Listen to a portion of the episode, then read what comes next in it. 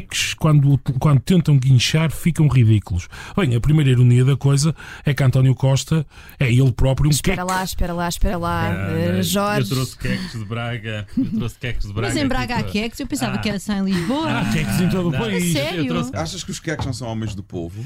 São Não, não, vieram não, da não. Lua? Não, são não, não. extraterrestres? São guinçantes. Para quem nos está só a ouvir, há mesmo aqui queques a circular pela, pela mesa. Mas não, não, não guincham. Vou É. pôr aqui um microfone, mas só para as pessoas confirmem, não guincha. Isto foi a metade da vida do Fora do Baralho, mais coisa, menos coisa, e voltamos atrás no tempo a esse programa, todos juntos aqui no estúdio, eh, para assinalar o marco a que chegamos hoje, 100 programas. Parabéns, queridos quatro ases. Ahm, parabéns, asas. É pena que hoje não temos é queques, eh, por isso, é, enfim, é uma festa menos divertida. Não, não dá para Só não guinchar. Ah, não, mas dá para guinchar, podemos Dá, guinchar nós. dá. Só não trouxemos bolo de aniversário. tentar Não guinchar. Não trouxemos bolo de aniversário porque não, não podemos estar todos juntos em estúdio, mas havemos de fazer essa comemoração mais, mais para a frente. Muitos parabéns e nem de propósito, a jogada da semana de hoje vai ser sobre marcos históricos do 5 de outubro ao 25 de abril. Com ou sem passar pelo 25 de novembro é a pergunta. A discussão volta a estar em cima do tabuleiro de jogo. O nosso jogo começa, como sempre, com um baralho para dividir em naipes. ah, e ah, João Marcos da Almeida é para começar logo ah, com umas espadas ah, para aquilo que classificas de descaramento e hipocrisia de António Costa no que toca à crise na habitação. Sim, olá a todos e parabéns também a todos pelos 100, 100 programas. Ahm, António Costa, eu, eu já disse várias vezes aqui que o PS, no- no- nos últimos, desde 1995, só não esteve no governo em seis anos. E, e já está, António Costa já é Primeiro-Ministro desde 2015, portanto, há mais de oito anos. E continua a ter o descaramento de culpar a direita pelos problemas das políticas de habitação. Vamos lá ver se nos entendemos. Ah, eu sei que repito isto muitas vezes, mas, mas para quem, quem é completamente desenvergonhado, o melhor é ser muito teimoso. E hei de repetir todas as vezes que forem necessárias e que, e que António Costa for um desenvergonhado. Porque quem está no governo há oito anos pode, mesmo que discorde das políticas de habitação do último governo do centro-direita, liderado por Passos Coelho, Uh, teve mais do que tempo para emendar essas políticas. Ou oito anos não é suficiente para emendar políticas. Agora é que António Costa descobriu que há um problema com as políticas de habitação, que o problema existe desde de de 2015 como resultado dos governos de direita e continua a, a, a culpar os governos de direita. Mas há maior descaramento do que isto. Além disso, também gostaria de sublinhar eh, nessa, nas declarações que ele fez, em que também disse que o seu coração estava com os manifestantes naquela manifestação que houve a propósito da, da falta de habitação em Lisboa. Uh, quer dizer, eu tenho imensa pena não ter ouvido o Primeiro-Ministro dizer que nessa manifestação gritou-se, os manifestantes gritaram morto aos ricos. Quer dizer, não, aliás, eu não ouvi nenhum líder político condenar essa morte aos ricos. Mas quer dizer, agora os manifestantes, é legítimo, ninguém condena que se, eh, que se diga morte a um grupo de pessoas. E se fosse outro grupo de pessoas? Se fosse uma minoria étnica? Se fosse uma minoria religiosa? Toda a gente condenava. Só porque são ricos não se condena. Qualitativamente, qual é a diferença entre dizer morte aos ricos ou morte a qualquer outro grupo de pessoas que se define por uma qualquer tipo de característica? Não há qualquer diferença. Portanto, tenho muita pena que haja estas manifestações, quer dizer, nota-se que o ódio está a crescer na política portuguesa e os responsáveis portugueses nada dizem. Tal, e, e- e mais, nessa manifestação, como sabemos, houve agressões a deputados do Chega. É, agora é secundário saber se os deputados do Chega foram convidados, se não foram, independentemente de serem convidados ou não. São deputados eh, eleitos pelo, pelo, pelos portugueses, representam os portugueses na Assembleia da República, e a líder do Bloco de Esquerda, Mariana Mortágua, justificou essas agressões dizendo que o Chega é um partido de extrema-direita e muito próximo de, quem tem dinheiro e dos ricos e dos interesses imobiliários. Por isso que até se entende que tenha havido aquelas agressões. O que, mais uma vez, é uma coisa espantosa, extraordinária. Como é que se pode entender que haja agressões a deputados eh, e outros deputados não condenem essas agressões só porque há diferenças de opinião política. É uma coisa espantosa, quer dizer, a política portuguesa está a evoluir num sentido muito perigoso. E estas, quer dizer, o Bloco de Esquerda, no fundo, porta-se como alguém que é dono das ruas eh, e não quer que outros venham para as ruas. Portanto, tudo isto, quer dizer, desde as declarações de António Costa a criticar os governos de direita e a incapacidade de líderes políticos, incluindo António Costa, que foi capaz de dizer que o seu coração estava com os manifestantes, não foram capazes de condenar duas coisas altamente condenáveis: a expressão e o ataque morto aos ricos, e, em segundo lugar, os atos de violência contra deputados, que, independentemente do partido que forem, é sempre eh, foram agredidos e os deputados representam o eleitorado português. Portanto, são o símbolo da democracia. E está resumida essa tua ideia. Eh, o Jorge Fernandes, de resto, assiste este argumento do eh, João Marcos de Almeida.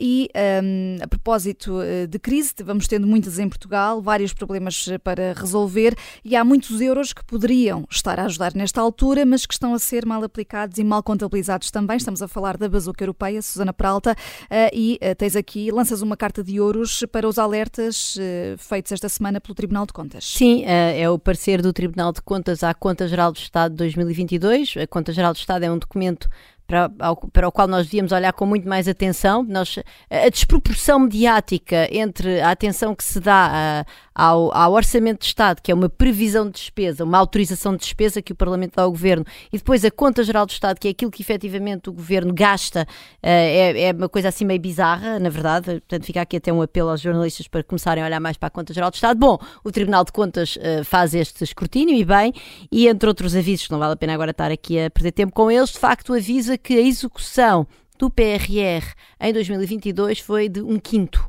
daquilo que tinha sido comunicado às organizações europeias de previsão uh, do, do, dos gastos para 2022. É, é importante dizer o seguinte: é normal que nestes grandes projetos de investimento que haja uma aceleração da execução orçamental para o final dos projetos, mas não é disso que estamos aqui a falar. Estamos a falar de uma previsão feita para 2022 e que apenas foi executada em 20%. Já, isso, em princípio, essa previsão, esperamos nós, já devia ter em conta este ciclo de vida dos projetos de investimento e o facto de se gastar menos no início.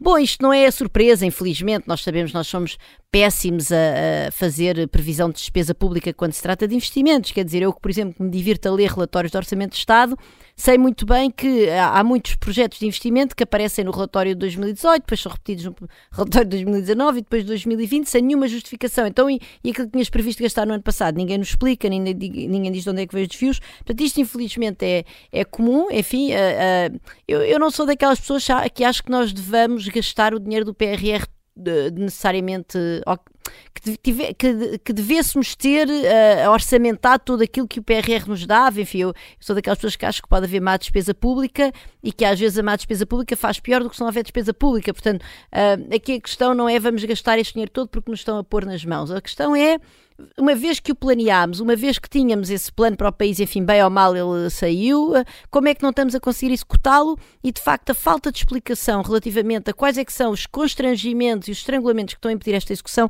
é muito problemático. Eu queria só dizer também que o, uh, o, o, o, Tribunal de Contas assinala igualmente uma insuficiente nos, nos registros contabilísticos. Portanto, estas operações que deviam ser todas minuciosamente registadas uh, no momento em que os beneficiários intermediários e finais recebem o dinheiro para depois haver até um controle posterior, e isto liga-se com outro problema, que é o estudo acerca da fraude em, uh, dos fundos europeus que foi lançado há, há 10 dias pelo, pela iniciativa do Think Tank, eh, da Procuradora Ana Carla Almeida e de outras pessoas que trabalham com ela nesse âmbito, Sim. e que também alertava para isso, ou seja, que há de facto, não só havia insuficiência dos registros das operações nos, nos processos de, de fraude ou de comunicação de irregularidades às, às instituições europeias relevantes, como também não havia possibilidade depois de cruzar isso com o registro contabilístico das próprias operações que estavam na base. E isto é crucial, quer dizer, se nós não temos um bom sistema de informação para planear investimentos, para depois perceber onde é que estão os estrangulamentos e desde logo nem sequer conseguimos registar corretamente a despesa que é feita,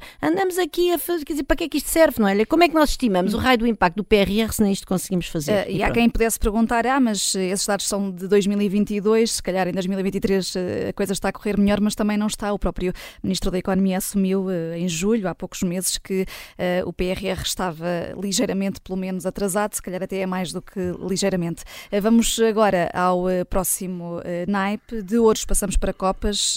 Luís, para o teu homónimo, Luís, o do PSD, merece o teu elogio, Montenegro, pelo compromisso de recuperação do tempo de serviço dos professores, que, pelo que percebemos, é. não vai ser aceito pelo Governo. É, é verdade, portanto, é a segunda semana consecutiva em que elogio aqui o Luís Montenegro, aqui o... começa a roubar aqui o lugar ao, ao João. Uh, eu, eu, sim, eu, eu quero dar copas pelo compromisso claro. o que de... diz alguma coisa sobre o Luís Montenegro, se calhar. uh,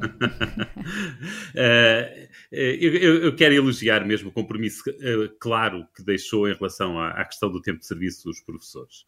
Uh, e, e, acho que é a altura de podermos pôr isso para trás das costas. Neste momento vivemos numa situação ridícula, em que Costa, António Costa parece ceder, está disposto a ceder em tudo, menos nisto. Quer dizer, como fez um ultimato há uns anos, em que ameaçou com a admissão do governo, agora não pode ceder para não, para não perder a face. E, portanto, cedem tudo o resto. Quer dizer, isto parece, é uma criança a fazer uma birra. Uh, é uma criança a fazer uma birra e nós não temos tempo para birras.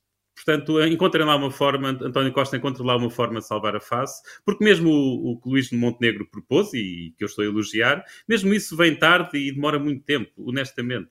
Que é 20% uh, ao ano, de... devolver 20% ao ano, não é? Sim, mas começa quando for para o governo, se ganhasse as eleições em 2026, não é? Portanto, ou 2027, pois ele deve ir no fim de 2026, quer dizer, demora muito tempo. Nós estamos em 23 e, como dizia hoje Helena Matos num dos programas da manhã aqui da rádio, vivemos numa situação de emergência na educação em Portugal. Numa situação de emergência, nós temos de enfrentar isto. Quer dizer, e os argumentos de Costa, da questão da equidade, é uma história tão mal contada. Quer dizer, olha, nós desconfiamos tanto das coisas que António Costa nos diz. Eh, eh, quer dizer, comemos esta, esta desculpa como se fosse um facto. Quer dizer, isto de comparar carreiras é difícil, pode-se comparar com base em pressupostos diferentes e, e, portanto, essa coisa de dizer que estamos a tratar de forma pouco equitativa os professores, beneficiando os professores, é, não é de forma alguma óbvia e eu, pessoalmente, até eu nem concordo com, sequer com essa ideia. E depois, mesmo que fosse verdade, mesmo que fosse verdade, Quer dizer, o Estado tem carreiras especiais porque há falta de determinados profissionais. Por exemplo, os, os, os informáticos uhum. no Estado ganham mais do que os outros trabalhadores. Mesmo que estejam exatamente na mesma categoria profissional, um informático ganha bastante mais do que os outros. E o motivo é porquê? Porque senão no, o Estado não conseguia contratar nenhum, porque é uma profissão demasiado bem paga no, no, mercado privado. E, portanto, nós neste momento temos uma questão de emergência nas escolas. Há desorganização, sem dúvida, mas também há, é preciso mais dinheiro. E, portanto, sim, vamos resolver isto. Quer dizer, por mais que o Miguel Pinheiro, semana sim, semana não, ou, ou todas as semanas, eleja o André Pestana como se fosse o, o, lá, o líder do STOP, como se fosse o grande inimigo da educação, não é. Se não existisse André Pestana, continuávamos exatamente com os mesmos problemas da educação. E está na altura de de, os resolver. E eu acho, já agora, muito rapidamente, que isto vai abrir outra caixa de Pandora relativamente à distinção de carreiras, que, que tem a ver com aquilo que o Luís disse dos informáticos. Ou seja, há disciplinas nas quais o mercado privado tem salários mais elevados para oferecer às pessoas que potencialmente poderiam tornar-se professores, e eu não sei se a prazo não vamos ter que abrir também essa caixa de Pandora para, as, para os jovens terem, olha, aulas de informática e aulas de matemática. E professores de matemática. Exatamente, é, claro, matemática, é evidente. Exatamente. É evidente. Parece que andamos a querer, aqui a querer remar contra a realidade. Hum, abrimos agora aqui outra caixinha de que o país gosta tanto, o futebol. Uh, paus, Jorge Fernandes para o Mundial 2030, que vai ser em Portugal, ou melhor, uh, se calhar os teus paus são para quem uh, não sabe ou não quer dizer o que é que aí vem. Neste momento não há nada a adiantar sobre essa matéria. neste momento há a decisão da FIFA de entregar a Portugal, Espanha e Marrocos a organização do Mundial 2030. Mas tem custos, uh, uma organização desta dimensão tem custos. Uh, esses custos foram altura, calculados. Saber se, há, saber se há na altura certa uh, os custos que isso poderá importar para Portugal, para Espanha e para Marrocos. Esta não é a altura. Esta é a altura para celebrar, é o que o governo diz, Jorge. Bem, a, questão aqui, para ser muito rápido... Vontade de pegar um pau e bater, e bater. A questão aqui, para ser muito sucinto, é como é que Portugal não aprendeu nada? Eu pensava que o Euro 2004 tinha vacinado o país contra este tipo de eventos, até porque parecia ter emergido um consenso que, ao contrário do que dizia o Dr. Sampaio, eh, que chamou o Euro 2004, e cito, um, um desígnio nacional, enfim, vejam lá, estas coisas nunca terminam bem, quer dizer, parece, eu pensei que havia um consenso que o Euro 2004 tinha sido um desperdício de dinheiro. E, portanto, quer dizer, como é que vamos, como é que Portugal pode pensar agora meter-se na organização do Mundial de Futebol, que ainda está mais caro? E o mais extraordinário ainda é que, como vimos aqui nesta entrevista do Secretário de Estado do Desporto, não há qualquer preocupação com os custos. Ele diz, bem, agora é tempo de celebrar, depois logo se vê. Bem, num país que está no estado em que o Luís, por exemplo, agora está a falar da questão da, da, da, da educação, e, por exemplo, hoje há uma sondagem no Expresso em que a esmagadora maioria dos entrevistados diz que o país está num estado péssimo, isto é inexplicável. É, é, é, eu genuinamente não tenho explicação para isto. Como é que, quer dizer, como é que não aprendemos nada? Vamos organizar o Mundial e temos uh, políticos que têm na lata, sem serem sancionados, de dizer que os custos é algo que pensamos depois. Foi uma entrevista a João Paulo Correia no direto ao assunto aqui da Rádio Observador e de facto uh, furtou-se uh, a responder quanto aos custos, quanto ao modelo organizativo da, da, do Mundial, apesar de estar uma candidatura em curso e, portanto, essas coisas já poderem estar mais ou menos perspectivadas. Já que este é um programa especial. Permitam-me aqui lançar uma carta de copas para a mesa, porque hoje foi atribuído e muito bem o Nobel da Paz a Narges Mohammadi, ativista iraniana, que é uma referência na luta contra a repressão das mulheres no Irão. É uma luta sem interrupções, mesmo estando presa. De resto, foi muitas vezes tema aqui no Fora do Baralho ao longo do último ano a luta das mulheres iranianas, a maior parte delas eh, trazida aqui pelo, pelo Luís Aguiar Conraria e, portanto, queremos dar no final desta primeira parte uma, umas copas desta grupeta do Fora do Baralho. Até já.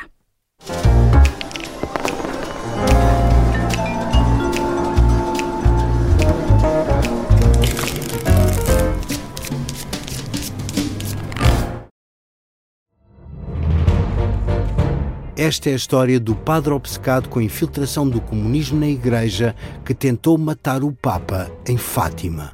Que raio de coincidência! No dia 13 de maio. E, a partir desse momento, o Papa Voitila nunca mais deixa de olhar para Fátima. Episódio 1 O Anticristo, em Fátima. Matar o Papa é uma série para ouvir em seis episódios e faz parte dos Podcast Plus do Observador. Um novo episódio a cada terça-feira. Os assinantes do Observador têm acesso antecipado a todos os episódios desta série já disponíveis em observador.pt. Os Podcast Plus do Observador têm o apoio da Kia.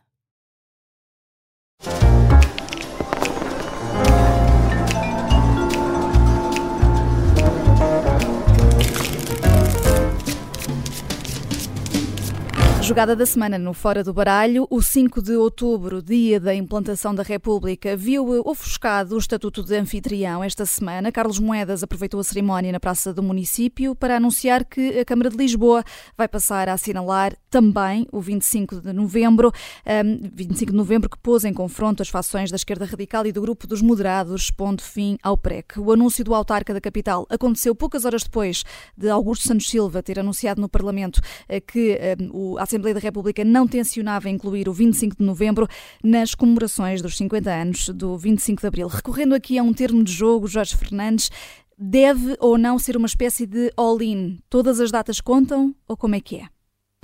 Todas as datas minimamente importantes contam. Aliás, não é, é interessante, eu acho, quero, quero assinalar aqui o facto de falarmos no centésimo aniversário do nosso programa, que é um programa de liberais acima de tudo. Centésimo não. programa, qual centésimo aniversário? Eu, pelo menos não estou cá há 100 anos. Calma, calma, exatamente, centésimo aniversário, centésimo programa, exatamente. Uh, e que, que, estamos a falar do 25 de novembro, porque a liberdade está intrinsecamente ligada ao 25 Mas a tua memória ficará, Susana a memória ficará. Ui, daqui a 100 anos, claro que sim. Claro. Uh, bem, mas voltando aqui ao tema, bem, o processo de democratização em Portugal foi evidentemente um altamente complexo e não linear. Quer dizer, o 25 de Abril é evidentemente a data mais importante, mas foi apenas um momento, de, e aqui apenas com aspas, claro, um momento da ruptura com o regime autoritário de Salazar e Caetano. A partir desse dia, a partir do, 20, do 26 de Abril, digamos assim, enfim, a partir do 1 de Maio de 74, desenhou-se um quadro em que as múltiplas forças se combateram nas ruas, nas urnas, para verem qual era o modelo de sociedade de Portugal que, se, que, que ia vingar, no fundo, não é? A ideia de que, um, no fundo, a institucionalização da democracia começou e acabou no 25 de Abril é infantil, simplesmente. Uh, e houve momentos, claro, como o 11 de Março ou durante o mandato de Vasco Gonçalves, em que as forças que pretendiam instaurar uma ditadura de esquerda, enfim, vagamente terceiro-mundista ou soviética, estavam em crescendo, felizmente para todos nós, os antecessores de, de, de, de, Santos Silva no PS eram bastante mais, não só eram bastante mais moderados do que ele e tinham acima de tudo as, as, o, o, país em mente, porque o Grupo dos Nove e o PS de Mário Soares, de Salgado Zenha, Manuel Alegre, conseguiram conter os, desvaneios, os devaneios terceiro-mundistas de certas fações militares. E o 25 de Abril foi precisamente a aliança entre o PS, o PSD e as forças militares moderadas que permitiu terminar com as veleidades ditatoriais. E, portanto, dito isto, a ideia de que o processo de, de comemoração da democratização portuguesa se cinge unicamente ao 25 de Abril ou se cingiria unicamente ao 25 de Abril é completamente infantil e ridícula. E, portanto, aliás, não é por acaso, não é por acaso que o governo, quando quis implementar um programa e, e ofereceu o chamado tacho ao, ao doutor Adão e Silva, eh, disse que era necessário haver um programa longo em 2023 e 2026 em que os o primeiro dos tachos Jorge. Em, exatamente, em que os múltiplos momentos da construção da democracia foram, eram assinalados. Quer dizer, o próprio governo assinal, disse isso precisamente, que era preciso termos comemorações, começariam logo em 23, como estamos agora, e que iriam até 26, até ao momento da aprovação formal, até ao momento das primeiras presidenciais, creio, ou as primeiras legislativas. Enfim. O Santos Silva diz que o 25 de novembro não é consensual e é por isso que uh, não, não, não, não pretende que o Parlamento o comemore. Mas quer dizer, é evidente que o 25, de, o 25 de novembro não é consensual, mas não é consensual em 23, como não era em 75. Há, há um conjunto de partidos, infelizmente ainda representados em Portugal, que tem, quer dizer, que vêm ainda da ajeção comunista, neocomunista, e que estarão contra, como já estiveram no passado e vão continuar a estar. Agora, a democracia não é o regime do consenso total. Isso Aliás, a, a, comissária das comemorações dos 50 anos do 25 de Abril, Maria Inácia Rezola, diz precisamente que. Uh, nenhuma data que une ou desune deve cair no esquecimento e, eh, portanto, o 25 de novembro em 2025 também será eh, evocado. Portanto, seja ou não seja consensual, eh, que as comemorações vão ser... Mas, eu, Vanessa, posso... posso Deixa-me só terminar, eu termino Sim. já. A questão é que, só para terminar isto, o ponto, infelizmente para Portugal, as forças que estão, que, para quem o 25 de novembro não é consensual, são muito minoritárias e cada vez são mais minoritárias e eu espero que rapidamente, enfim, se extingam naturalmente por morte natural. Eh, portanto, eu penso que Santos Silva aqui, eu nem consigo entender muito bem o que é que ele pensa, porque é, ele próprio, no passado, era um, sempre foi um defensor da comemoração desta data, enfim, de forma informal. Este é o ponto, só, rápido, Vanessa, em que eu uh, começo a discordo do Jorge. Uh, quer dizer, acho que o Jorge em parte tem razão, mas está a haver uma transformação no modo como se olha para o 25 de novembro e o PS, ou pessoas do PS como Augusto Santos Silva, estão a contribuir para isso. Não todas, não todas do PS, quero salientar, mas Augusto Santos Silva está a contribuir para isso. E a nova interpretação que se está a dar é a seguinte: primeiro, o 25 de novembro é uma celebração da direita. Ora, é mentira. O 25 de novembro foi feito tanto pelo PS como pela direita. Muito bem. Mário Soares foi uma figura central do 25 de novembro. É muito importante que as pessoas recordem disso. Tenho pena é que o atual PS esteja a permitir que esta mudança de interpretação histórica do 25 de novembro se comece a acentuar em Portugal e não reclame também para si o 25 de novembro. Porque é uma traição ao legado de Mário Soares no PS. É o primeiro ponto. E o segundo ponto que eu gostaria de também referir, e que hoje foi, por exemplo, eh, eh, argumentado no editorial do público, a direita não opõe o 25 de novembro ao 25 de abril. A direita celebra tanto o 25 de abril como o 25 de novembro. A direita é contra o Estado Novo. E, o 20, e celebra o 25 de abril porque acabou com uma ditadura. A direita, nem, nem, a direita democrática. Não, mas, oh, Susana, está bem, não, mas claro, a direita claro. é quase toda democrática. Eu estou, estou a falar pela minha. Não, claro, obviamente. E, e portanto, é, nós celebramos é, o 25 de abril porque acabou com uma ditadura. Mas o 25 de novembro acabou com, outra, com outras pretensões de instalar uma outra ditadura em Portugal. Portanto, até há uma grande continuidade entre as duas datas. São duas datas que lutaram contra ditaduras. Uma terminou com, com uma ditadura existente e outra lutou e impediu as ambições de, de alguns de instalarem outra ditadura em Portugal. Portanto, é mentira dizer que a direita, quiser, obviamente a direita democrática, por definição, contrapõe o 25 de novembro ao 25 de abril, mas a direita democrática é a maioria da direita em Portugal.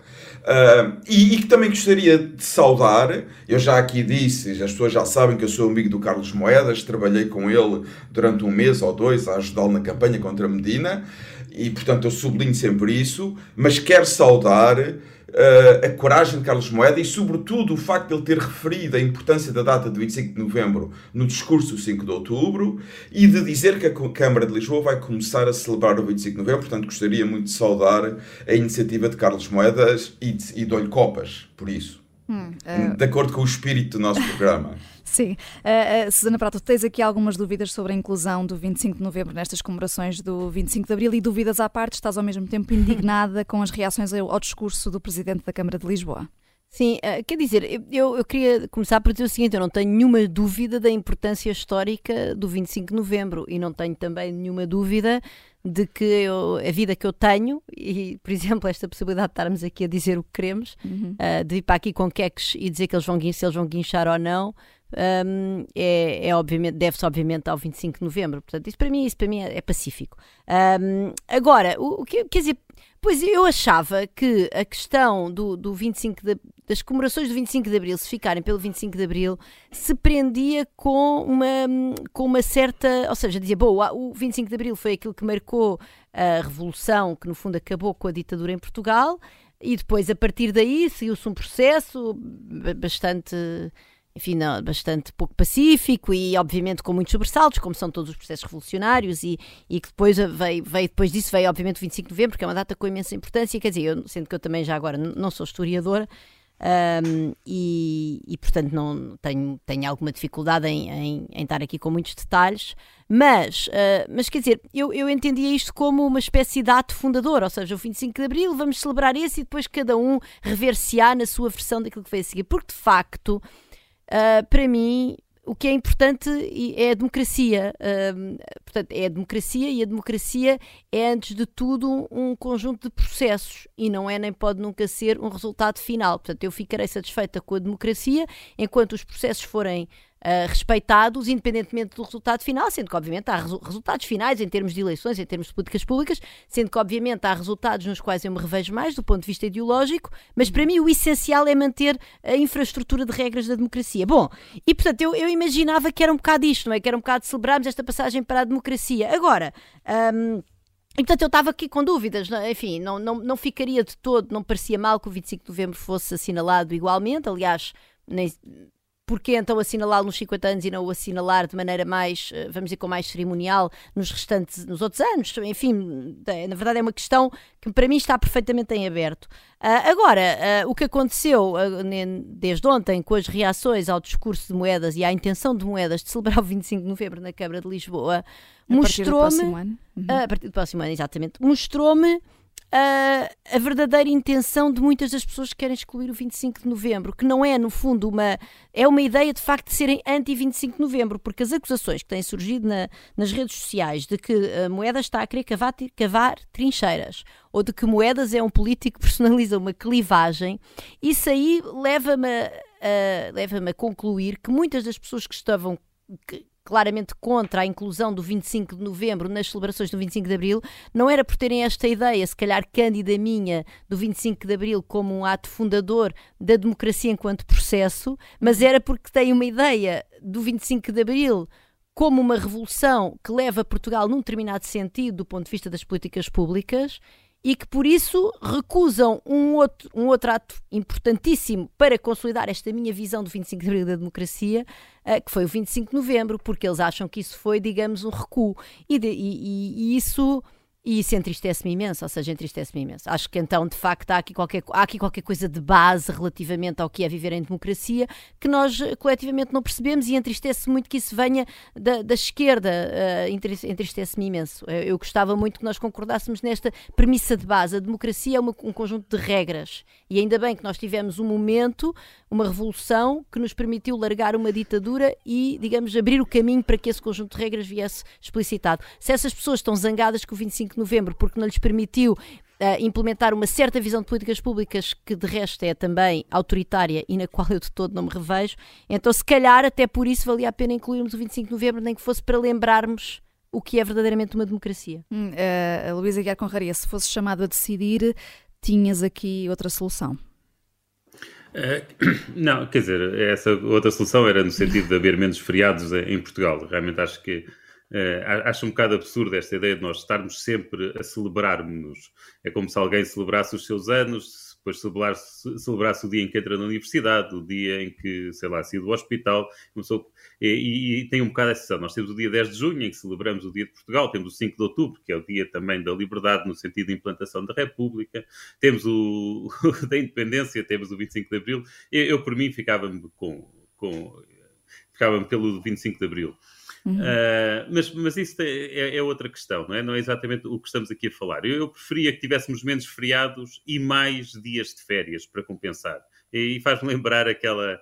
Uh, o, o, o, João que, uh, que naquela, naquele dito para, para o observador disse que, que, que, o 25 de novembro para ele era o seu feriado pessoal, em que todos os dias tirava um dia de férias. E, e acho que é exatamente essa atitude. Todos é os anos, Luís, todos os anos. Todos, todos os anos, anos, todos, anos todos os anos tirava o 25 de novembro como dia de férias para, porque é o seu feriado pessoal. E eu acho que, é, acho, que, acho, acho que isto é perfeito. Uma pessoa. Uh, devia haver menos feriados nacionais, mais dias de férias e depois as pessoas podiam usá-lo para, para celebrar.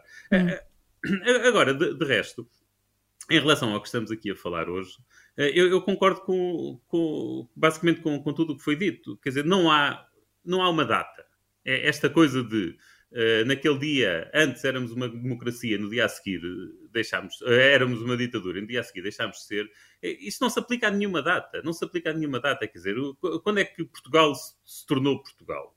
Uh, foi no, é, é no, na, na, altura da Batalha de São Mamed, é quando. É, olha, quando assinou o Tratado de Zamora com. Uh, aqui no dia 5 de outubro, portanto, que os monárquicos aproveitam esse Tratado de Zamora uh, para, para celebrar o 5 de outubro, para não terem de celebrar o, a República. Foi quando lhe atribuíram é o Mundial 2030. Quando... É aí que a nossa, a nossa marca de independência é termos tido o Mundial 2030. É, se calhar será isso, se calhar é um, é um bom motivo para ser feriado se ganharmos esse Mundial. Quer dizer, ou o reconhecimento do Papa, quer dizer, o, o dia de, ou, ou, um dos dias que nós usamos para, para nos celebrar, que é o dia da independência. Quer dizer, aquilo foi o dia em que começou um golpe de Estado, depois demorou 28 anos, eh, quer dizer, só em 1668 é que de facto podemos considerar verdadeiramente independentes. Portanto, há aqui todo um processo com avanços e recuos. E aqui o 25 de Abril é o mesmo. 25 de Abril é o mesmo, há, há, imensas datas para serem assinaladas e que podem ser assinaladas. O, há, há, o, há o 25 de Abril, que é de 74, que é um, é, é um golpe de Estado, possivelmente com objetivos corporativistas e, e, e, não muito mais do que isso, mas que depois Um pronunciamento militar logo... do estilo clássico, para ser rigoroso. Depois, um pronunciamento logo a seguir, militar. no dia 1 de maio, se calhar, eh, portanto, na semana seguinte, no dia 1 de maio, tornou-se verdadeiramente uma revolução. Uh, e bem, depois há, há, olha, a eleição para a Constituinte, que é um marco histórico. Há, o, se calhar, o, o momento fundacional do regime é quando se aprova a Constituição, penso que é em 76. Uh, e, e, claro, há outro marco importante, Luís, o fim do Conselho da Revolução o filho do Conselho da Revolução. Quer dizer, uma pessoa podia a entrada na CE, na Comunidade Económica Europeia. Exatamente, também é, um, também é uma data muito importante, absolutamente. Se, se calhar o ciclo completo é esse: é começar de 25 de abril de 74 e ir até 1 de janeiro de 85, quando entramos na, na Europa verdadeiramente dita. Muito bem. Uh, na Europa avançada e democrática. E, portanto, obviamente que o 25 de novembro é uma peça essencial de todo este processo. E faz parte do nosso caminho para a democracia e tem de ser celebrado. Agora, não é preciso uma data de 25 de novembro, a não ser em termos pessoais como, como, como o João. Uh, e, portanto, eu não consigo perceber muito bem, às vezes uh, vejo assim algumas, uh, algumas tentativas de celebrar na Assembleia da República o 25 de novembro e tal, eu isso não percebo. Talvez os 50 anos fizessem sentido, portanto, o 25 de novembro de 2025, 2025 uhum. né, é quando faz os 50 anos. Talvez aí, pronto, como é uma data redonda, 50 anos, faça sentido celebrar. Mas tirando isso, anualmente acho que não faz sentido. O que faz sentido é incluir isto tudo nas celebrações de 25 de Abril. Aliás, mas é para só... incluir, mas é para incluir, como é evidente. Oh, oh, oh Luís, só, só para acrescentar, quer dizer, tirando o caso, é, uma, é quase uma brincadeira, é uma coisa que eu faço, mas gosto, gosto habituei-me a tirar um dia de férias no dia 25 de novembro todos os anos. Este ano, como disse a Susana, é sábado, portanto o calendário nem sempre é meu amigo, mas mas, mas quer dizer, é também importante referir em relação àquele ponto que eu falei antes, de que a direita quer, quer opor o 25 de novembro ao 25 de abril. Outra prova que não é verdade é que eu nunca ouvi ninguém de direita pedir para o 25 de novembro ser um feriado. Nem sequer é isso que está em causa. As pessoas não querem que seja um feriado. Querem é que haja uma celebração e que o 25 de novembro e que seja explicado aos portugueses, até porque começam a nascer novas gerações que não viveram esses tempos, que o 25 de novembro foi um acontecimento muito importante para a consolidação de um regime democrático, pluralista, liberal em termos políticos em Portugal. E isso é que é muito importante, portanto, é a verdade histórica e convém defender a memória histórica e a verdade da história. E em que, no próprio dia, penso eu, uh era muito novo na altura, portanto não me lembro bem, tinha um ano, eh, mas no próprio dia foi declarado que, eh, que não era para ilegalizar o Partido Comunista. Hum. Ok? Portanto, de facto, eh, foi um golpe que um golpe, não é, não é um grande golpe, mas foi um, uma insurreição militar, sei lá o que é que é de chamar aquilo, que garantiu a democracia e não ilegalizou nenhum partido. Hum. Portanto, acho que sim, tem de ser celebrado. Eh, Carlos, Carlos Moedas acabou por aproveitar o 5 de outubro para uh, nos uh, pôr a todos aqui a falar já sobre o 25 de abril e sobre o 25 de novembro. Uh, Luís Montenegro está fora do país, acabou por não comparecer nessa cerimónia. Jorge Fernandes, o presidente da Câmara de Lisboa conseguiu, no fundo, aqui um, um dois em um, assumir-se como um dos líderes da direita e ao mesmo tempo provocar a esquerda? Sim, é evidente, quer dizer, não vamos ser. Eu sei que o, enfim, o João já fez o o disclosure dele, é, mas é evidente que o Carlos Moedas não tem, tem terá naturalmente as suas motivações intrínsecas, mas também tem aqui um conjunto de motivações estratégicas. É evidente que ele percebeu que havia aqui um, um uma baliza aberta e ele chutou para golo calmamente, porque eu penso, quer dizer, é evidente que Augusto Santos Silva cometeu na minha opinião, aquilo que é um erro, porque apesar de tudo, a esmagadora maioria das pessoas do PS, do PS, eu acredito mesmo dentro do próprio PS, a esmagadora maioria das pessoas moderadas, digamos assim, PS, PSD, Iniciativa Liberal, mesmo talvez o próprio Livre, hum, estarão muito provavelmente em desacordo com a, com a, perspectiva que Santos Silva disse. A perspectiva dele é defendida quase exclusivamente pelo Bloco de Esquerda e pelo, e pelo PCP, e portanto Moedas viu aqui uma oportunidade, enfim, a baliza estava estava aberta, ele percebeu que tinha sido cometido um erro e aqui assume-se, não vou dizer como um líder da direita, mas quer dizer, é evidente que aqui Moeda está a tentar construir uma, uma, uma personalidade política e tem ambições notórias e naturais, quer dizer, e completamente legítimas, e portanto isto é e faz parte do, do longo caminho que ele tem para, para ganhar notoriedade nacional, reconhecimento, etc. E portanto isto foi, foi, foi, uma, foi, uma, foi uma boa jogada de moedas, sim. Hum, e o Presidente da República acabou por fugir a esta polémica, nem sequer fez uma referência específica aos 50 anos da Revolução, apenas, eh, apesar de, de, de, dos 50 anos do 25 de Abril se assinalarem já no próximo ano, e portanto poderia ter falado também no 25 de Novembro, uh, João Marcos de Almeida, é a melhor postura de Marcelo Rebelo de Sousa nesta altura, até para não criar ainda mais divisões? É, é, é. Eu acho que Marcelo Rebelo, Marcelo Rebelo de Sousa teve um discurso muito institucional e é isso que lhe compete como Presidente da República. Não tenho nada a apontar negativo ao discurso de Marcelo Rebelo de Sousa. Aliás, se muitas vezes critico Marcelo Rebelo de Sousa é porque ele é pouco institucional e, portanto, não o vou criticar por ter sido institucional. Acho que não era o momento para ele fazer críticas diretas ao governo, nem para agravar ou acentuar as discordâncias entre Belém e São Bento. Não, seria, seria inútil e, e, seria e não, não era a altura certa, não era o momento certo para o fazer. Portanto, acho que Marcelo Rebelo de Sousa fez, fez um bom discurso. Uh, Carlos Moedas fez um discurso mais político, é, é verdade, mas também está num lugar mais político. Uhum. Eh, eu não estou absolutamente, quer dizer, eu acho que Luís Montenegro deveria ter ido à, à, à, à cerimónia, deveria ter estado presente, quer dizer, a não ser que tenha-se ausentado para o estrangeiro por, por uh, questões muito importantes. O que foi dito sei, por Hugo Soares foi sei. que uh, era um compromisso já muito agendado. Exato. Foi essa a justificação. Uh, agora, eu acho que Carlos Moedas também está a pensar na sua reeleição para Presidente da Câmara de Lisboa, não é? E está. Mas, e está Sim. Oh, oh, sim, Vanessa, sim, sim, mas isso, isso, isso, quer dizer, há muito agendado, mas o, mas o 5, o 5 de, outubro, outubro está agendado desde 1910. Isso é estranho. Tenham lá paciência, não é? Isso, Exatamente. Desculpa. Sim, é, sim. Enfim, eu, gostava que Carlos Moedas, que se ele quisesse ser reeleito para Lisboa, eu gostava que ele fizesse alguma coisa por Lisboa. As suas posições sobre 25 de novembro são louváveis mas não, não mudam, mas não, não, não mudam a, a, infraestrutura decrépita e o caos em que está Lisboa. Aliás, e, a, e, a, e, os carros em todo lado. Ao, ao, infraestrutura é, é essa que é teve óbvio, grandes é desenvolvimentos no tempo de Doutor Medina, como toda a gente sabe. É óbvio, é óbvio que Carlos Moedas, se for reeleito, é porque faz alguma coisa bem por Lisboa. É óbvio que isso é que é a questão fundamental para ele ser reeleito. O meu ponto é que o que eu queria sublinhar é que parece-me que neste momento, nos horizontes de Carlos Moedas, está a reeleição, tentar ganhar novamente a Câmara de Lisboa, fazer um segundo mandato e não a liderança do PSD. É esse o meu ponto que eu quero sublinhar. Hum, e está sublinhado, uh, e, João. E, e, Vamos ver. Está sublinhado. está sublinhado, uh, está sublinhado uh, e vamos ter tempo para analisar esses horizontes que aí vêm. No que toca a efemérides, sem programas, já ninguém nos tira. Voltamos a estar fora do baralho para a semana, ao meio-dia. Até lá.